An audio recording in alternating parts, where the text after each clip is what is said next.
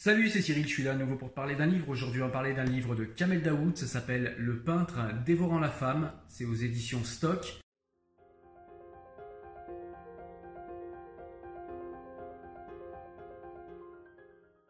Donc c'est un livre en fait qui est un roman. Et dans ce roman, en fait, on a une personne qui est, euh, une personne maghrébine, hein, qui est un homme, un maghrébin du coup, qui va passer une nuit au musée et qui va admirer les œuvres de Picasso et il va dire un petit peu ce qu'il ressent au contact de ces œuvres-là. Et du coup, euh, tout le livre va tourner autour de différents sujets, mais euh, par l'angle du choc des cultures, c'est-à-dire la culture de l'invisible qui, est euh, qui est plutôt de mise dans les pays du Maghreb, et puis la, la, culture et l'art de l'image qu'on a plutôt en Occident. Et donc du coup, Kamel Daoud va explorer cet angle, va explorer euh, les œuvres de Picasso à l'aube de sa culture à lui, avec ses yeux à lui, avec les filtres de sa culture à lui. Il va également nous parler euh, du rapport à la religion, le rapport qu'ont les Maghrébins à l'islam, et peut-être le rapport qu'ont les Occidentaux à, l'Église, les similitudes, les différences. Et, euh, pareil que pour les cultures, et eh bien par, non par confrontation, mais plutôt par contraste. Euh, on, va, euh, on va voir à l'aube de la lecture de ce livre et eh bien, toutes les différences qu'il y a entre ces deux cultures.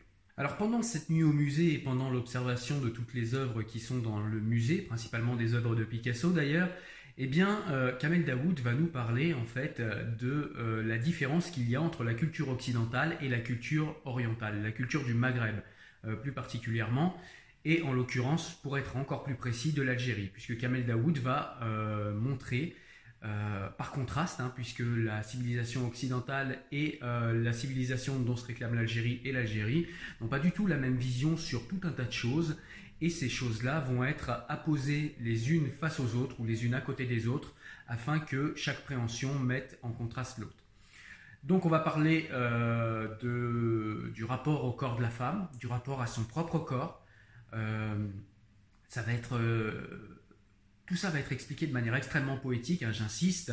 Euh, il va nous parler, Kamel Daoud, de l'érotisme, du rapport à l'érotisme, euh, que ce soit en Occident ou au Maghreb. Il va nous montrer comment, euh, enfin, ce qu'un Maghrébin, avec la culture algérienne, avec la culture arabo-algérienne, peut penser des œuvres de Picasso. Donc, ça va être l'occasion également de nous, de nous expliquer le rapport au sexe, des Maghrébins, le rapport au sexe des Occidentaux également, voir quelles sont euh, les différences, qu'est-ce qui rentre en conflit, qu'est-ce qui se ressemble, euh, quelles en sont les esthétiques.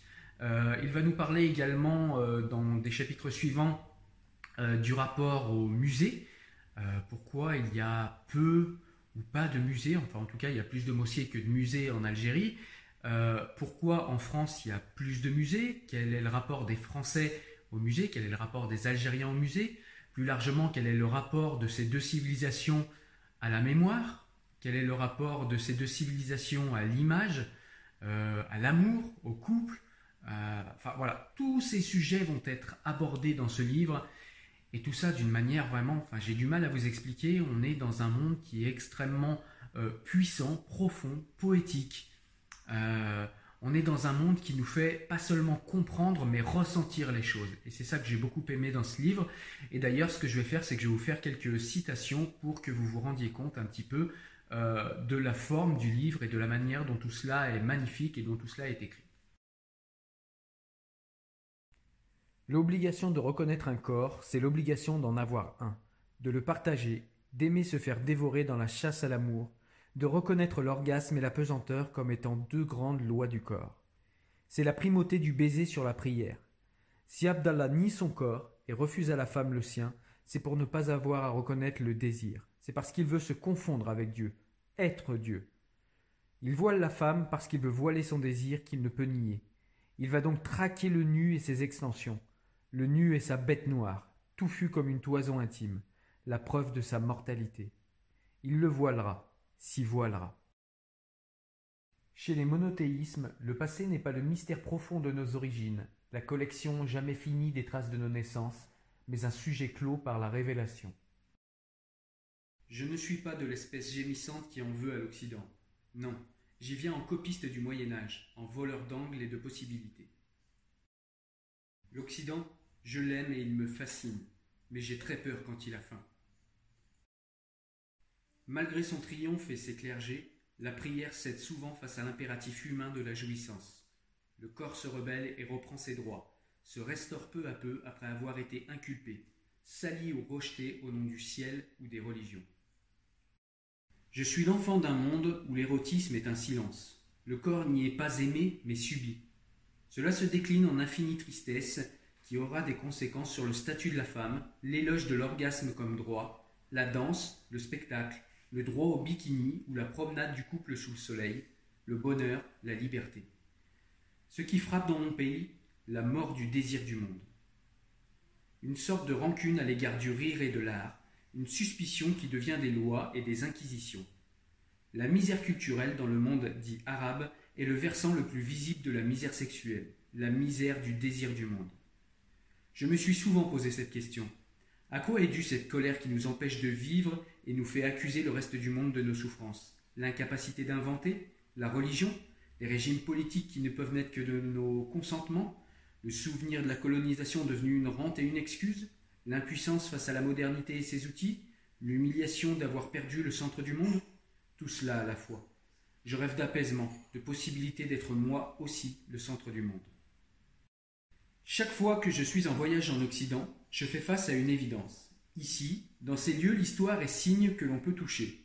Objets, toiles, corps de pierre, collections et amas de splendeur, archives et inventaires.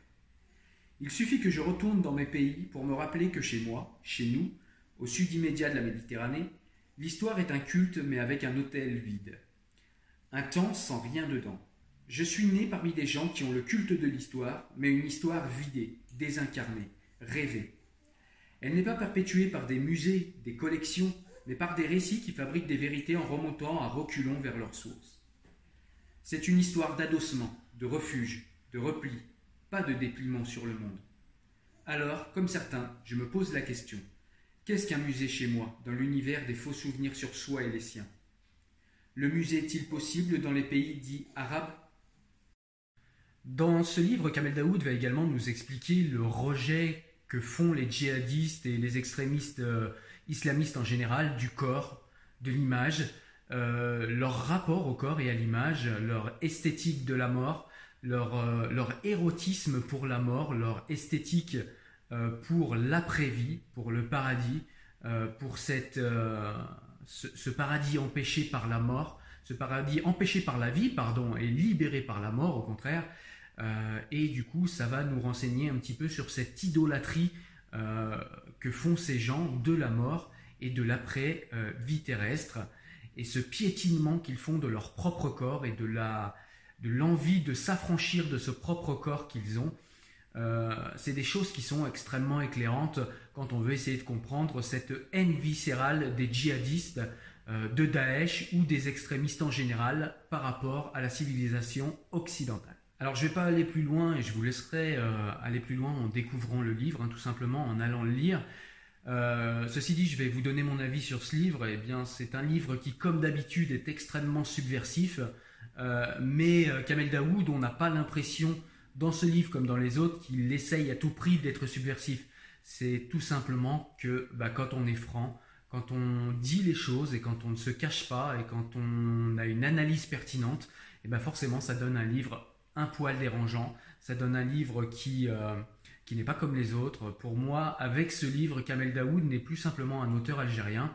C'est un auteur qui entre dans le concert de l'humanité. C'est tout simplement un auteur qui parle à notre, euh, à notre universalité, à notre humaine condition.